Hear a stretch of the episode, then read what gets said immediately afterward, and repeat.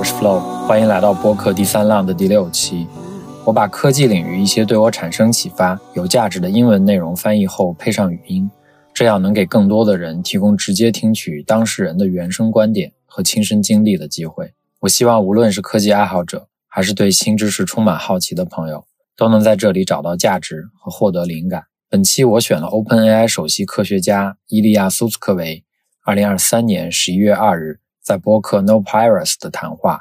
这期播客在 YouTube 上线后一个多月就已经超过了十六万次播放。我听完这期播客后，觉得简直太精彩了。我想着重谈几个非常反直觉和让我觉得不可思议的观点。神经网络曾经很长一段时间是被边缘化的，原因是无法用传统的数学方法来量化和证明它。只有一小部分人，他们相信神经网络能够模仿人脑的功能。借助 GPU 的崛起，神经网络被规模化，这个事儿真的成了。伊利亚说，人工神经元和生物神经元之间没有本质区别。这个观点现在已经相当普遍的被接受了。注意，这个观点只是伊利亚的观点，但我觉得，如果这个观点成立的话，绝对是人可以脱碳入规的重要基础。伊利亚还认为。OpenAI 的目标从一开始就没有改变，那就是确保 AGI 惠及全人类。最初，OpenAI 认为开放源代码和非盈利组织是实现目标的最佳方式。但后来，OpenAI 意识到，为了在 AGI 上取得真正的进展，需要大量的计算资源，而非盈利组织无法提供足够的计算资源，所以 OpenAI 转变为有限盈利公司。对于这一点，其实我并不意外。其实这也是前段时间 Sam Altman 离职反转的焦点问题。关于人脑和脑区功能的讨论，说明了人脑的高度适应性和灵活性。举个例子，有时一些年幼的孩子因为治疗严重的疾病，不得不切除一半大脑，但随着他们的成长，他们能够正常发展，而且所有的脑区功能都被重新组织在剩下的一个半脑中。此外，历史上对雪貂进行过一个实验。大脑可以重新配置神经网络来适应不同的感官输入，比如将视觉输入映射到听觉区域。我觉得这一点非常神奇。探寻神经网络就是在破解大脑的运转方式。我的播客第五期，纳瓦尔还在2019年认为人类需要再有50到100年才能破解大脑，而且是非常小的模拟状况。从后视镜回看人们的观点，真的很有意思。一些其他的背景知识我放在了 show notes 里。尽管有 AI 的辅助，但是校对、翻译再到配音，还是消耗了大量的时间。如果你喜欢第三浪，请转发、订阅、点赞，能将好内容传播给更多的人，是我最大的动力。现在就请欣赏伊利亚·苏斯克维。OpenAI 如今家喻户晓，但在仅仅一年之前，它还只是一个拥有一百人的小团队。而现在，他正在引领着世界走向人工智能新时代。他们的研究走在通往通用人工智能 AGI 的前沿。自从去年十一月 ChatGPT 俘获了公众的想象力以来，他们就一直势不可挡，丝毫没有放缓前进的步伐。本周 a l e d 和我将与 OpenAI 的联合创始人兼首席科学家 Eliot Sutskever 一起，深入探讨人工智能研究的现状。我们将如何遇到局限？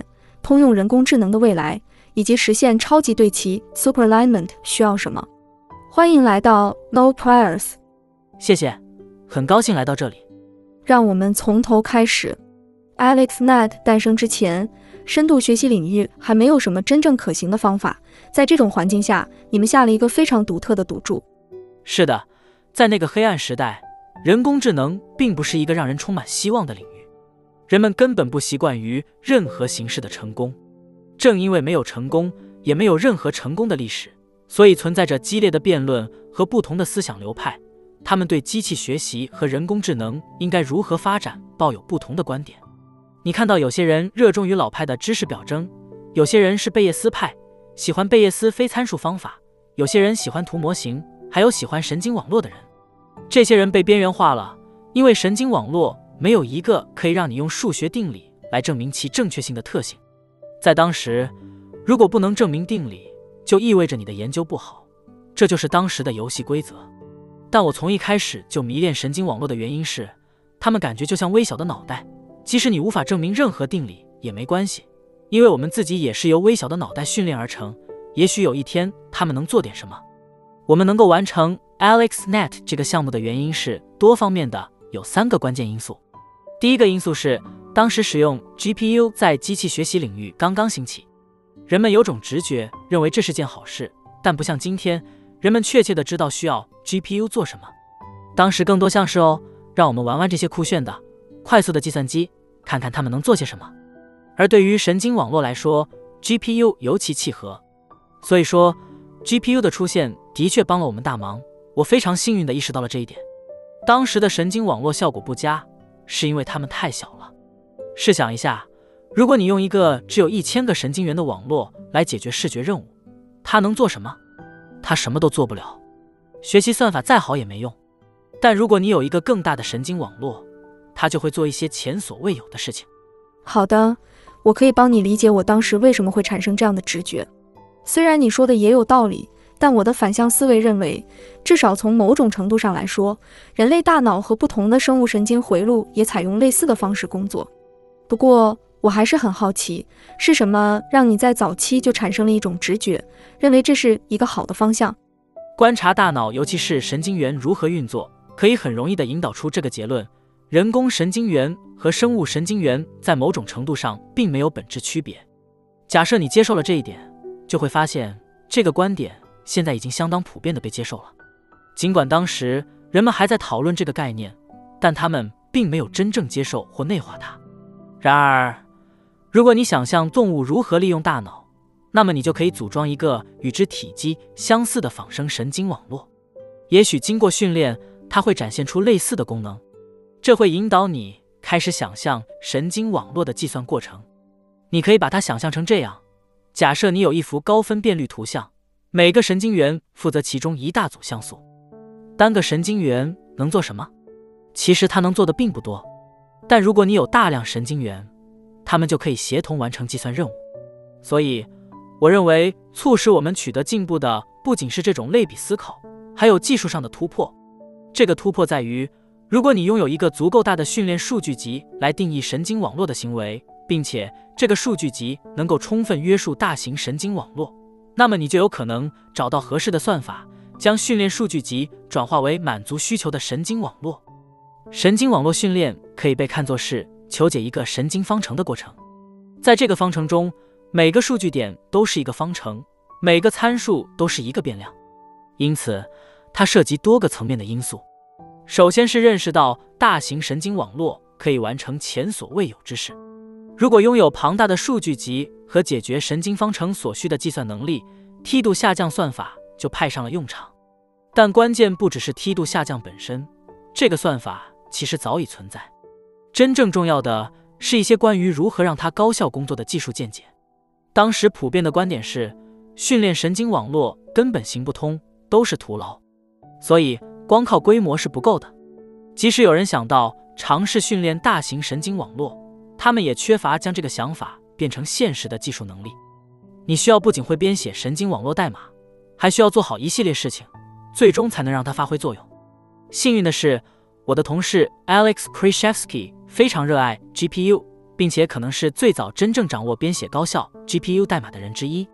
因此，我们能够利用两块 GPU 发挥出强大的性能，创造了非凡的成果。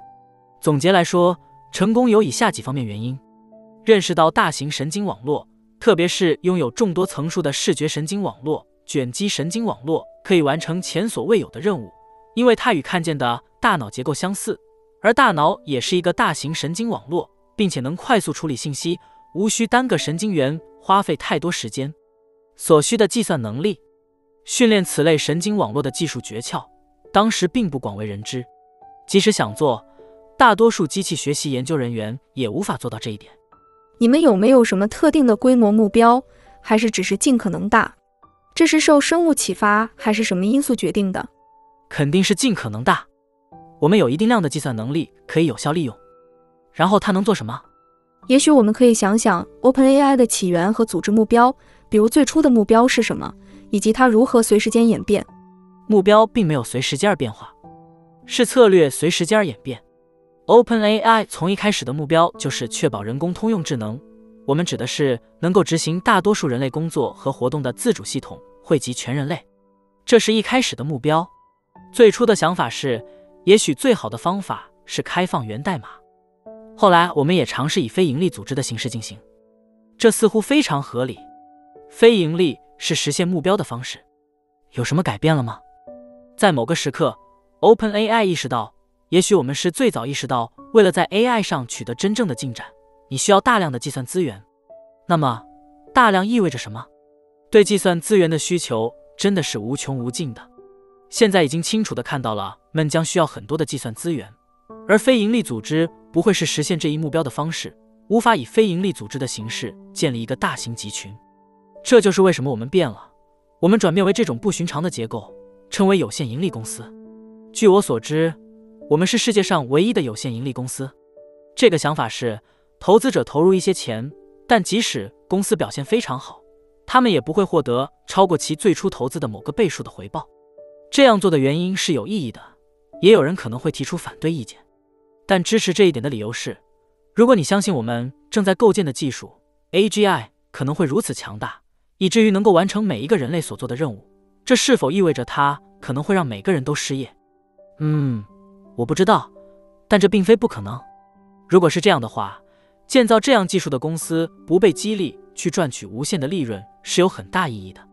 我不知道这是否会真的以这种方式发生，因为 AI 领域的竞争，所以将会有多家公司。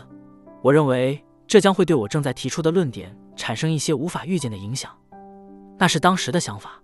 我记得我参观过你们的办公室，那会儿你们还在 YC 还是某个地方，总之是在那附近共用过办公空间。当时你们有一系列不同的项目，有操纵机器人手臂的，还有当时非常前沿的视频游戏相关研究。你们是怎么看待研究议程的演变过程的？OpenAI 成立至今，我们的思考方式一直在发展。最初几年。我们确实做了一些更传统的机器学习工作。我说传统，是因为世界变化如此之快，许多在2016年或2017年人人皆知的东西，现在完全被遗忘了，就像石器时代一样。当时，机器学习的世界看起来非常不同，更加学术化，目标、价值观和目的也更加学术化。他们是关于发现小的知识片段，与其他研究人员分享，并因此获得科学认可。这是一个非常合理和容易理解的目标。我从事人工智能已经二十年了，其中一半以上的时间都处于这种框架中。那么你会做什么呢？你会写论文，分享你的小发现。但我们意识到两点：第一点，在高层次上，这似乎不是产生巨大影响的方式。为什么？想象一下，AGI 应该是什么样子？它必须是一个利用大量计算的大型工程项目。即使你不知道如何构建它，但这就是你想要努力实现的理想。因此，你希望向更大的项目迈进，而不是小的项目。虽然我们尝试了第一个大型项目，训练了一个神经网络，让它像顶尖人类一样玩即时战略游戏，也就是 Dota 二项目。这个项目由 Jacob Pachocki 和 Greg Brockman 领导，他们真的推动了这个项目，并取得了成功。这是我们第一次尝试大型项目，但它并不是。我们的正确配方，因为神经网络有点太小，它只是针对一个狭窄的领域，只是一个游戏。虽然玩游戏很酷，但我们一直在寻找更多。最后，我们意识到，如果你训练一个非常大的神经网络，一个非常大的 Transformer 模型，以更好的预测文本，会发生一些非常令人惊讶的事情。这个认知也是逐渐形成的。我们一直在探索生成模型，探索围绕下一个词预测的想法。这些想法也与压缩有关。当 Transformer 模型出现时，我们非常兴奋，认为它是最好的模型，开始致力于 Transformer 模型的研究。我们做了 GPT 一，它展示了非常有趣的潜力，这引导我们做了 GPT 二，最终做出了 GPT 三。GPT 三真正让其他人也大开眼界，意识到它是如此引人注目。现在所有人都遵循着一种特定的公式。那就是在越来越多的数据上训练越来越大的 Transformer 模型。我完全同意你的观点。对我来说，真正让我醍醐灌顶的时刻是从 GPT 二到 GPT 三的过渡，那里面展现了令人难以置信的进步和能力。然后，OpenAI 也发表了四篇关于这些模型的论文，探索了不同知识领域、专业领域、思维链条以及其他模型可以突然以涌现形式完成的任务，都非常有趣。那么，随着时间的推移，这些模型中让你最惊讶的涌现行为是什么？回答这个问题真的很难，很难是因为我离他太近了，我见证了他每一步的进步，所以尽管很想回答，但我真的难以给出确切的答案。如果非要选一个，我想对我来说最令人惊讶的事情，可能是整个东西居然真的起作用了。很难解释清楚我的感受。当你看到很多神经网络做着令人惊叹的事情时，你会觉得神经网络就是那个起作用的东西，但这只是表面。我亲身经历过多年神经网络完全不管用的时期，然后对比今天的情景，它们不仅起作用，还做出了如此不可思议的事情。我想，如果非要选一个最令人惊讶的东西，那就是当我与他对话时，我能感受到被理解。嗯，我想起来一句非常棒的话，好像是出自阿瑟·克拉克或者其他科幻小说作家。大致意思是，当技术足够先进的时候，它和魔法就没什么区别了。是的，我完全赞同。是啊，现在肯定会觉得这些模型有一些神奇的时刻。考虑到你们拥有如此众多的能力，内部是如何决定优先筛选哪些大型项目的？您之前提到，对 OpenAI 的成功而言。集中精力并大规模投入某些研究方向非常重要。那么，鉴于目前如此广阔的机会，你们如何决定哪些项目值得投入精力？我认为存在某种自上而下和自下而上的结合方式。我们有一些自上而下的想法，我们认为应该奏效，但并不完全确定。因此，我们仍然需要好的自上而下想法。同时，也有一大批由这些自上而下想法引导的自下而上探索。它们的结合决定了我们下一步做什么。而且，如果你考虑那些底层的，无论是自上而下还是自下而上的想法，比如我们显然有这个占主导地位的继续缩放 （transformer） 的方向，你们会探索其他架构方向吗？还是说这根本无关紧要？毫无疑问，各种改进都是有可能的。我认为，改进可以在各个方面找到，包括细微的改进和巨大的进步。虽然投入计算力和数据的增加，当前正在进行的事情会不断改进。我们确实拥有这样的特性：模型越大，性能越好。另一个特性是，随着持续改进和扩展，不同事物的性能提升幅度也不同。嗯，也许你不需要假设，因为你们内部可以看到，从能力角度来看，你们认为当前时代的大规模模型最引人注目的改进是什么？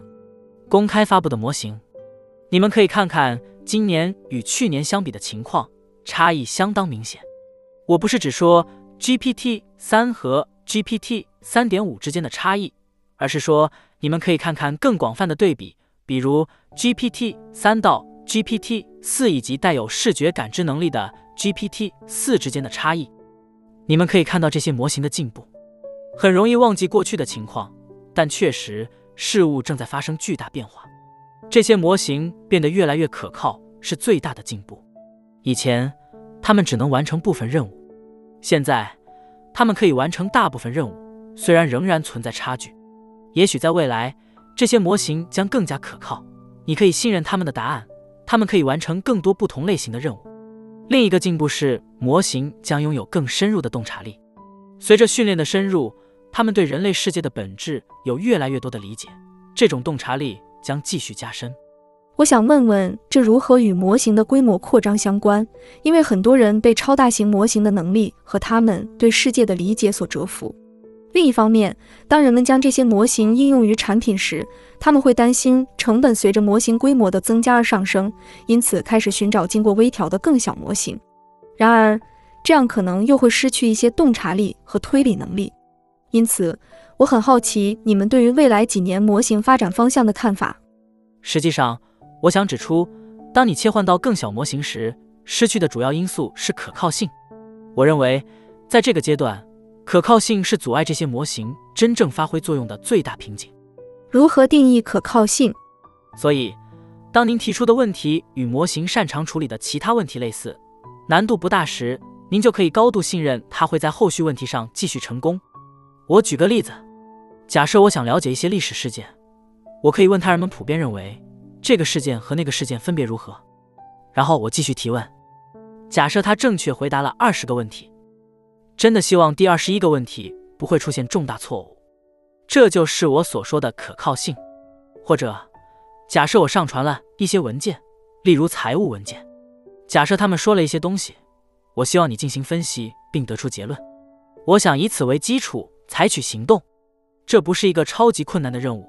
这些模型通常在这方面表现出色，但由于他们并非每次都成功，如果事关重大决策，我实际上无法信任任何时候的模型，必须以某种方式验证答案。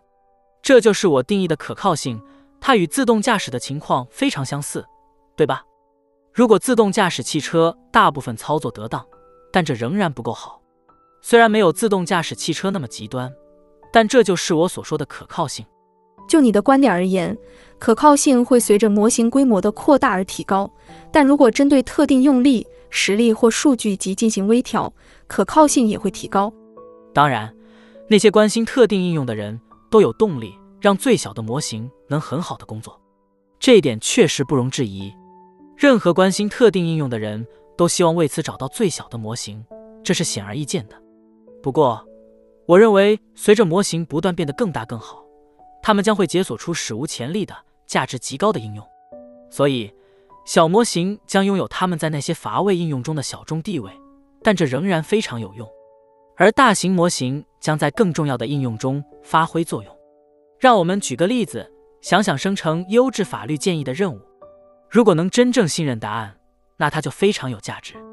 也许你需要一个更大的模型来完成这项任务，但它的成本是值得的。今年。七 B、十三 B、三四 B 等不同规模的模型都得到了大量投资。然而，您是否认为继续扩大研究规模是一种浪费？不，当然不是。我确实认为，在中短期内，用 AI 的时间尺度衡量的话，将会出现一个生态系统。不同的模型尺寸会有不同的用途。会有很多兴奋于七 B 顶级模型的人，对他们来说这足够好了，他们会非常满意。但也会有很多非常令人兴奋和惊人的应用，对他们来说，七 B 不够用。我认为大型模型会比小型模型更好，但并不是所有应用都能证明大型模型的价值。你认为开源在这个生态系统中扮演什么角色？好吧，开源很复杂。我把我脑海里的画面描述给你。我认为在短期内，开源只是帮助公司生产有用的东西。让我们看看。为什么有人会选择使用开源模型，而不是由其他公司托管的闭源模型？我认为自己决定模型的确切使用方式，并完全决定如何使用模型以及支持哪些用例是非常合理的。我认为对开源模型的需求会很大，很多公司会使用它们。我猜想这将在短期内成为现实。从长远来看，开源模型的情况会变得更加复杂。我不确定正确的答案是什么。现在还很难想象，所以我们需要戴上未来主义者的帽子，或者说是科幻迷的帽子。当我们意识到我们正在与计算机对话，他们能理解我们的时候，进入科幻模式并不难。但到目前为止，这些计算机、这些模型实际上并不太胜任，他们根本无法完成任务。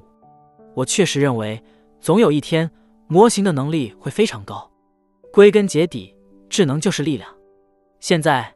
这些模型的主要影响，我至少要说流行的影响，主要集中在娱乐和简单问题上。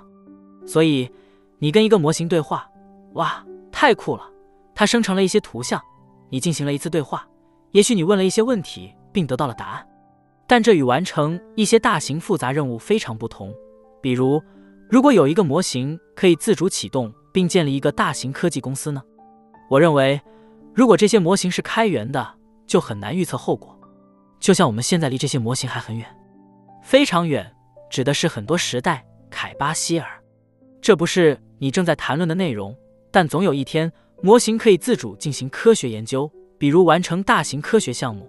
那么，模型是否应该开源，就变得更加复杂了。我认为，与当前非常有用且我认为非常棒的模型相比，那里的论点没有那么清晰直接。所以，也许。我回答了一个比开源模型的作用是什么更大的问题：开源到底是怎么回事？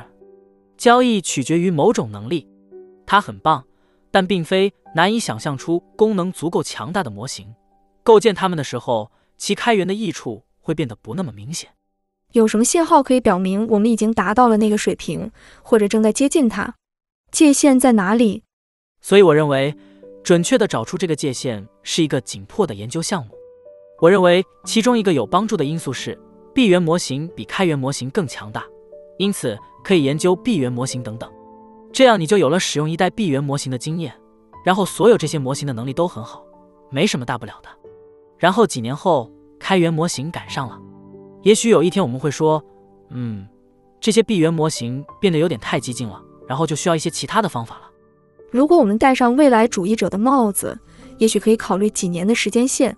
在近期和扩展方面，你看到哪些限制？如果有的话，是数据、token 稀缺、计算成本，还是架构问题？因此，近期限制扩展的最明显因素就是数据，这是众所周知的问题，需要进一步研究来解决。我就不赘述细节了，只说数据限制是可以克服的，进步会继续下去。我听说过人们就 Transformer 模型是否能应用于实现 AGI 所需的所有领域展开过一些辩论。例如，如果你观察人类大脑，你会发现它拥有相对专门化的系统，或者说所有神经网络都是通过视觉皮层等专门系统运作，与高阶思维区域、共情区域或其他与个性到处理所有信息相关的方面有关的区域存在差异。你认为 Transformer 架构会是引领我们走向 AGI 的主要架构，还是未来我们需要其他架构？我完全理解你的意思。对于这个问题，我有两个答案。第一个答案是。在我看来，考虑架构问题最好的方式不是用二元思维，即它够不够用，而是要考虑使用这种特定架构需要付出多少努力，会产生什么成本。就目前而言，我认为没有人怀疑 Transformer 架构可以做一些令人惊叹的事情，但也许其他架构，或者说某些变体会带来更高的计算效率。所以，与其纠结于它能不能做到，不如考虑用什么架构能做到更省力。我认为，在这个阶段，答案显然是肯定的。至于你提到的人脑和脑区的问题，我认为情况其实更微妙，甚至有点误导。原因如下：你提到的应该是已知的人脑区域，比如语音感知区、语音产生区、图像区、面部识别区等等。看起来它确实很专业化。但有趣的是，有时会有一些非常年轻的孩子，很小就患上严重的癫痫病。治疗这种疾病的唯一方法就是切除他们一半的大脑，因为他们发病年龄很小，所以这些孩子会成长为功能正常的成年人。他们仍然拥有所有相同的脑区，但这些区域都压缩到了一个半脑上。也许信息处理效率会降低，这是一个非常痛苦的经历。但不知何故，所有这些脑区都重新排列组合了。还有一个大约三十至四十年前做过关于雪貂的实验。雪貂是一种小型动物。这个实验有点残酷，他们把雪貂视觉神经来自眼睛连接到它的听觉皮层，所以现在来自眼睛的输入开始映射到大脑的语音处理区域。然后经过几天的学习，他们记录了不同的神经元活动。他们发现听觉皮层中的神经元与视觉皮层非常相似，反之亦然。也就是说，他们可以把眼睛映射到耳朵，把耳朵映射到听觉皮层。或者把耳朵映射到视觉皮层，但这确实发生了。这些都是 AI 领域众所周知的观点，即人类和动物的大脑皮层高度统一。这也进一步支持了你只需要一个大型统一架构的观点。是的，总的来说，似乎每个生物系统都相当懒惰，喜欢拿一个系统复制过来，然后以不同的方式重复使用。从 DNA 编码开始，蛋白质序列中有二十种氨基酸。所以，所有东西都由相同的二十种氨基酸组成，一直到你提到过的组织结构。所以，根据你的观点，这取决于你使用的架构，它也会不可思议地延续到数字世界中。从技术角度来看，我认为这是一个迹象，表明我们走在了正确的道路上。因为你拥有所有这些令人兴奋的人工智能、生物智能和人类智能之间的类比。我们已经拥有了人工神经元、生物神经元，并且是统一的。生物智能的大脑结构是统一的，而人工智能的神经网络结构也是统一的。你认为在什么时候我们应该开始把这些系统视为数字生命？我可以回答这个问题。我认为，当那些系统变得如此可靠，以至于高度自主时，这种情况就会发生。现在那些系统显然不是自主的，它们正在接近，但还没有。这也让他们少了很多用处，因为你不能问他们做作业或报税，你明白我的意思吧？所以他们的用处大大限制了。随着用处增加，他们确实会更像人工生命，这也让我更多的感到担忧，对吧？比如，如果你想象一个真正的人工生命，大脑比人类聪明，天啊，这似乎相当巨大。为什么你的定义基于自主性？因为如果你经常看生物生命的定义，它与繁殖能力有关，加上某种形式的自主性，对吧？就像病毒通常不被认为是真正活着的，对吧？但细菌是。你可以想象一些情况，你有一些共生关系或其他东西，一些东西不能完全自主的运作，但它仍然被认为是一种生命形式。所以，我对以自主性作为定义，而不是其他一些方面有点好奇。嗯，定义是为了方便我们而选择的，这是一个值得讨论的问题。在我看来，科技已经拥有了繁殖功能，对吧？看看手机和智能手机从过去二十五年的发展图片，你几乎会看到它们就像进化树一样，就像过去一个世纪汽车的进化一样。所以，技术已经通过人们的头脑在繁殖，人们从上一代技术中繁殖。所以，我认为繁殖已经存在了。我主张自主性这一部分不存在。确实，我也同意没有自主繁殖。但试想一下，如果人工智能可以自主繁殖，会怎样？说实话，我觉得这相当可怕。如果一个能力强大的 AI 能够自主繁殖，那真的太可怕了。我们应该谈谈超级对齐吗？是的，非常需要。你能简单的定义一下吗？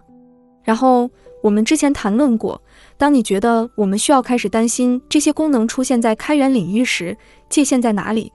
比如，什么是超级对齐？为什么要现在投资它？你的问题取决于你对人工智能未来的想象。预测未来当然很难，但不妨试一试。想想五年后或十年后会怎样？过去几年人工智能的进步令人惊叹，未来可能稍慢一些，但这种趋势仍在继续。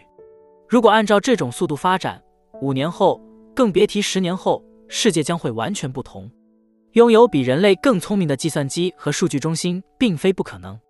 这里的聪明不仅只拥有更多记忆或知识，还只对我们人类研究和探索的领域拥有更深刻的理解，甚至是更快的学习能力。这样的超智能人工智能能做什么？我不得而知。但如果它成为某种人工生命的基石，那将会难以想象。